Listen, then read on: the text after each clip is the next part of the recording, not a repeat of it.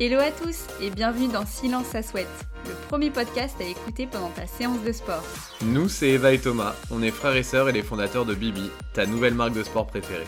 Tu veux booster tes résultats, rééquilibrer ton alimentation ou tu souhaites tout simplement que ta séance passe plus vite? Sur ce podcast, nous recevrons des coachs, des passionnés de sport ou même des sportifs du dimanche qui te partageront leurs meilleurs conseils ainsi que leur parcours. Silence, Dans cet épisode, je reçois Marie alias Pilatez-moi kiné sur Instagram. Avec Marie, nous allons parler de sport et de blessures. Quelles en sont les causes, mais surtout comment les éviter et que faire après une blessure pour bien récupérer? Du mode de vie à la médecine en passant par les méthodes de grand-mère, vous verrez, cet épisode est riche en informations. Si vous aimez le podcast, la meilleure façon de nous le dire est de nous mettre 5 étoiles et un petit commentaire sur Apple Podcast. Merci et bonne écoute. Salut Marie Salut Eva Merci d'avoir accepté notre invitation pour euh, ce nouvel épisode de podcast. Avec grand plaisir, c'est une grande première. Ah bah, génial. Grande première pour un sujet d'ailleurs qu'on n'a pas trop abordé encore, puisqu'on va parler de sport, bien sûr, mais aussi de blessures. Et eh oui, souvent ça va de pair, malheureusement, c'est des choses qui arrivent souvent. Et c'est vrai qu'on va en parler un petit peu aujourd'hui. Je vais me présenter vite fait, comme ça, ça permettra aux gens de savoir pourquoi tu m'as peut-être euh, choisi moi plutôt qu'une autre. En dehors d'être coach euh, de pilates euh, sur Instagram présente, je suis ma sœur kinésithérapeute et je suis confrontée donc tous les jours à bah, des blessures liées à l'activité physique et pas seulement aux, troubles musculo-squelettiques au sens large. Ok, donc euh, parfaite présentation. Donc, comme tu le disais, tu es souvent confronté à des blessures vu que ça va de pair avec le sport. Tu peux nous en dire un peu plus? Bah écoute, tous les jours. Hein. Après, euh, des blessures du sport, ça peut être très large. Ça peut être euh, des entorses, que ce soit de cheville, de genou. Ça peut être des lésions musculaires. Ça peut être des tendinites. Ça peut être des ruptures ligamentaires, des fractures. Donc, ça peut vraiment être plein, plein de choses pour vraiment toutes les activités physiques en tout genre.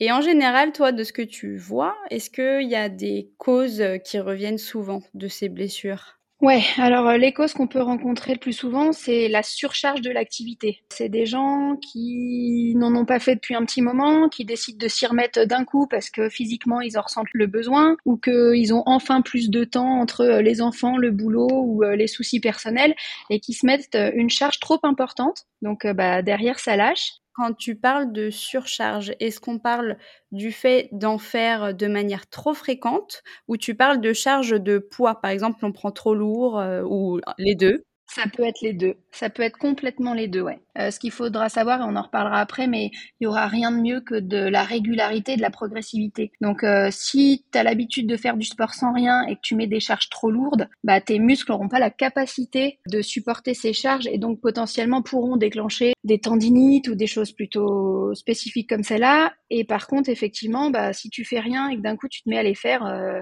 je prends l'exemple de la course à pied, 10 km tous les jours, ben, à un moment donné, physiquement, en fait, le repos fait partie intégrante d'un planning de sport, quoi. C'est obligatoire. Donc, euh, les causes, pour revenir à ce que tu me demandais, euh, on parle repos, ben, il y a le sommeil qui va aller avec, il y a un manque d'hydratation, il y a un geste inadapté aussi. Ça va être un changement de matériel des fois où on n'a pas l'habitude.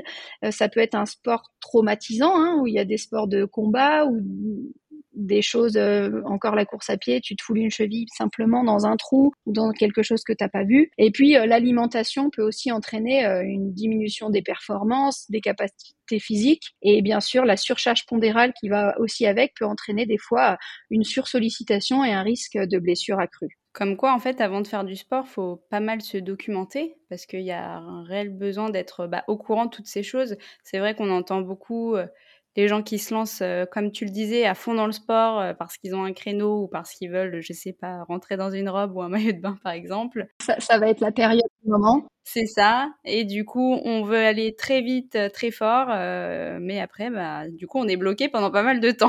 C'est ça. Mais c'est toujours bien de se faire accompagner. Hein. Mmh. De toute façon, que ce soit par un professionnel de santé, un coach, suivant ce qu'on fait, un entraîneur. Euh, mais c'est sûr que se lancer comme ça, euh, en tout cas, la progression doit être euh, établie par quelqu'un qui connaît le sujet, c'est sûr.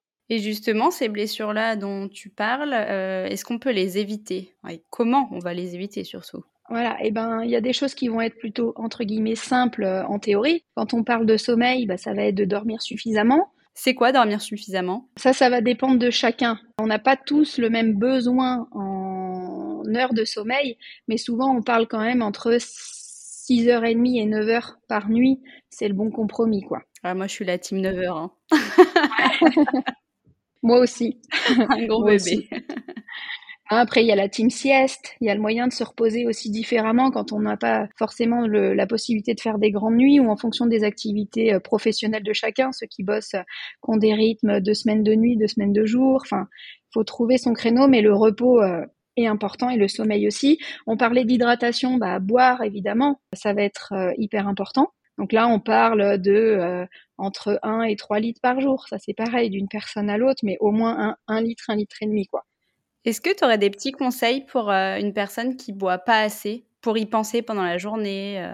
Se trimballer avec sa bouteille ou sa gourde, ça c'est la meilleure des solutions. Après, là où il faut faire attention, c'est que quand on parle d'hydratation, souvent les gens ils font l'amalgame et ils disent oui, bah, j'ai bu plein de café. Mais il faut savoir que tout ce qui est euh, café et thé, c'est pas vraiment considéré comme une solution d'hydratation parce que dedans il y a de la théine et de la caféine qui sont des diurétiques et ça va plutôt te donner envie de faire pipi et c'est pas considéré comme réellement euh, de l'hydratation. Il faut vraiment boire euh, de l'eau ou de l'eau gazeuse, peu importe, mais euh, sans vraiment rien dedans, quoi. J'ai une dernière question qui me vient à propos de l'hydratation. En ce moment, notamment sur les réseaux sociaux, on voit beaucoup de marques qui se lancent, je citerai évidemment aucun nom, pour aromatiser l'eau et faire en sorte de boire plus. Est-ce que tu as un avis sur la chose? Oui, bah, je pense justement, quand tu dis il y a des solutions, je pense que ça peut en être une. Je pense que c'est bien parce que par le cerveau, il se passe plein de choses. Des fois, on gère pas, tout. Il y a plein de gens qui aiment pas forcément le goût de l'eau. Et pour en avoir essayé certaines de ces marques, pour le coup, euh, le fait de sentir une odeur agréable donne plus l'envie de boire et un meilleur goût aux papilles alors que c'est que de l'eau euh, sans goût. Donc ça peut être peut-être une solution. Moi, j'ai essayé Air Up, celle où tu mets euh, autour de ton goulot euh, une capsule qui a juste une odeur, en fait, pour vraiment envoyer des signaux au cerveau.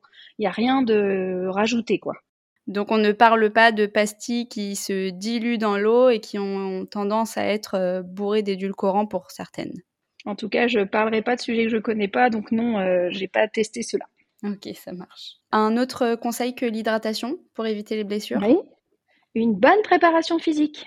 Ça, c'est bien. Si on veut être solide euh, dans un sport, il faut que nos muscles soient capables de réaliser cet effort. Mm-hmm. Donc, euh, une préparation physique adaptée et un truc qui va être hyper important, c'est un échauffement actif spécifique en fonction du sport que tu réalises. Et ça, vraiment, ça va permettre d'éviter le risque de blessure. Et comment on trouve ce genre d'échauffement? C'est vraiment en fonction de ton activité. Donc euh, l'échauffement, il faut que ce soit des mouvements, comme j'ai dit, actifs, c'est-à-dire qu'il va falloir bouger. Et donc, euh, bah, si euh, tu fais euh, de la gym, par exemple, qui va hyper solliciter les poignets, ça va être important de ne pas les oublier, de venir les mobiliser.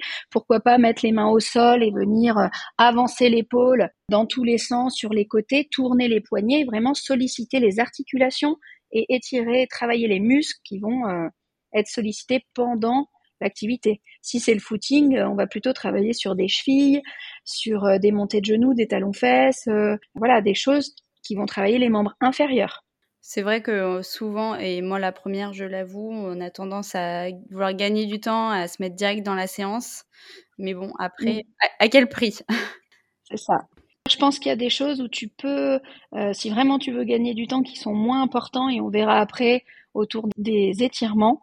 Mais l'échauffement, il faudrait euh, toujours, toujours le faire. Je pense que c'est vraiment le truc, ça et la prépa physique, en dehors des facteurs euh, de la vie quotidienne, euh, c'est vraiment les choses qui éviteront qu'on a des blessures. Ok, donc si je résume tes meilleurs conseils pour nos auditeurs, on a parlé d'une bonne hygiène de vie, donc bien dormir, boire beaucoup d'eau, ne pas hésiter à céder par différentes techniques, évidemment avoir une bonne alimentation équilibrée, bien dormir la nuit, une bonne préparation physique et ne pas squeezer l'échauffement pour gagner du temps et faire euh, un entraînement progressif. C'est ça. Et pourquoi pas avoir des conseils techniques inhérents toujours à cette pratique du sport en question. Adapter le bon matériel, le mec qui fait de la course à pied, euh, en fonction de, de, de, son niveau ou de sur quel type de terrain il va courir, on va lui donner des chaussures avec euh, un drop plus ou moins élevé, euh, des conseils plutôt courir médio-pied ou avant-pied. Ça, c'est des choses aussi qui feront en sorte que bah, tu te blesses potentiellement moins. Et alors, quand on se blesse, qu'est-ce qu'on fait après? Ben, La meilleure chose, c'est d'aller consulter à plus ou moins court terme. Après, euh, ça va être de stopper l'activité tout de suite, surtout pour pas prendre le risque d'augmenter euh, la blessure euh, qui est en train de démarrer. Et puis oui, aller consulter, s'écouter, je dirais, parce qu'il y en a plein qui s'acharnent, qui s'acharnent. Après, ce sera le, médecin qui enverra effectivement vers vers les gens compétents, que ce soit radio, échographie, euh, IRM, ça peut être des examens, ça peut être des traitements médicamenteux, ça peut être des traitements conservateurs avec euh, bah, la kiné. Et puis si vraiment c'est grave, ça peut être euh, le chirurgien s'il y a besoin d'une d'une technique plus invasive. Donc il ne vaut mieux pas tenter l'automédication, on arrête tout et on va consulter. Exactement, vaut mieux. Ok. Parce que des fois, la, nuance entre deux, deux blessures, elle est, elle est faible. On va se dire, oh là là, bah, j'ai un peu mal à tel endroit. Ça peut être une tendinite, mais entre une, tendinite et puis une petite fissure du tendon, euh, s'il n'y a pas un examen euh, euh, adapté, on ne pourra pas faire la différence. Sauf que ça se soigne pas du tout de la même façon en fait. Ça, je pense que si on veut pas se reblesser régulièrement au même endroit, c'est un facteur à prendre en compte, c'est qu'il y a une phase de cicatrisation. On n'est pas des Wonder Woman ou des super héros. À un moment donné, notre corps, il a un temps qui est le même pour tout le monde et on peut pas réduire ce temps de cicatrisation. Et au niveau kiné, euh, vu que tu es kiné Marie, est-ce que tu aurais euh, une autre technique qu'on n'aurait pas encore évoquée euh, pour récupérer? Ouais, nous ce qu'on fait, c'est on travaille aussi en imagerie mentale ou ce qu'on appelle là aussi la thérapie miroir. Et on va pouvoir, en travaillant le membre sain avec un miroir, par exemple, aller stimuler la partie du cerveau du membre qui est abîmé. Et ça peut être hyper chouette. Ça, on le voit beaucoup euh, dans les sportifs de haut niveau, euh, rien que quand les skieurs euh, revoient leur parcours pour pas louper les portes, ils se mettent en condition, ils arrivent à voir. Où il y a eu plein d'études sur les basketteurs aussi qui font des shoots, des lancers francs. Il y a un test qui fait sans le faire, un test qui fait que en regardant des lancers francs réussis. Et ils se sont rendus compte que la progression était hyper intéressante. Donc l'imagerie mentale, la thérapie miroir fonctionne très bien en kiné. Ah, c'est dingue, hyper intéressant. Et alors, si on est blessé et qu'on guérit, euh, bien sûr, suite à cette blessure, est-ce qu'après, on aura tendance à se blesser plus facilement? Eh bien, si on fait un petit peu ce qu'on a dit depuis le début et que surtout on va y aller, je pense le maître mot, c'est progressivement, il n'y a pas plus de risques. Il y avait une théorie là-dessus qui consistait à dire pour une même pathologie que si on s'est blessé et qu'on reprend trop vite, on risque plus facilement de se blesser, mais ailleurs. Parce qu'en fait, euh, si t'es pas bien consolidé, tu vas compenser par un mouvement qui sera pas ton mouvement de base et c'est là que tu vas créer une surcharge sur le muscle ou une inflammation sur une autre structure et tu risques de te blesser mais pas forcément au même endroit en plus. Et alors quand euh, on est blessé, euh, bon en général on fait quand même, on est un peu addict au sport, on n'a qu'une crainte, c'est de perdre tout le niveau qu'on a passé des mois et des mois à consolider. Est-ce que tu as des petites techniques pour ne pas le perdre à ce niveau? Oui, mais on va pas pouvoir travailler l'articulation euh, qui sera abîmée, hein, bien évidemment, surtout s'il y a une immobilisation. Donc, euh, on pourra rien faire contre la fonte musculaire, contre euh, le manque de mobilité de cette articulation. Ça, euh, je connais pas en tout cas de solution moi. Mais on va pouvoir travailler toutes les structures à côté qui sont saines. Donc, on va pouvoir, bah, si on a mal au membre inférieur, travailler les membres supérieurs et inversement.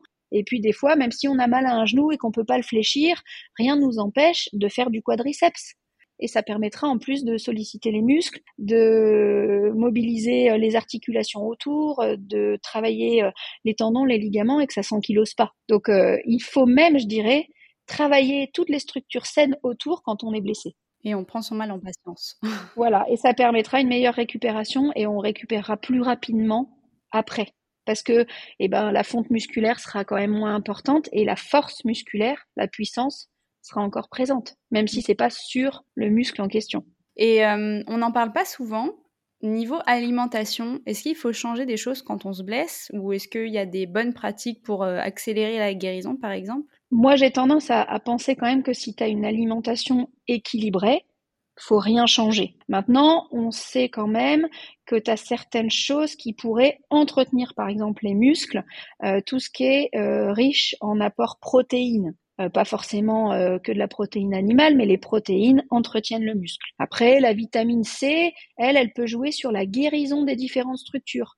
Donc par exemple des baies, du kiwi, des poivrons, du brocoli, tout ça c'est des choses qui peuvent favoriser. Tu vas avoir aussi tous les aliments riches en acides gras oméga 3 qui vont euh, engendrer eux au niveau des articulations euh, plus saines et qui va réduire l'inflammation causée par la blessure. Donc là, le saumon, les noix, les graines de lin, euh, le zinc aussi, qui lui va renforcer plutôt ton système immunitaire. Donc là, c'est plutôt encore les noix, les graines, le poulet. bien sûr, l'hydratation, on va le redire, mais c'est encore quelque chose d'important. Et puis, après, il y a des théories où on dit que euh, tout ce qui est produit laitier, plutôt type vache par exemple, augmenterait euh, l'inflammation par rapport à l'acidité que ça contient. Donc euh, si tu veux lutter justement contre une tendinite, bah, peut-être diminuer l'apport de lait de vache par exemple. Après, il y a tout, des remèdes de grand-mère. le curcuma, par exemple, qui est un anti-inflammatoire.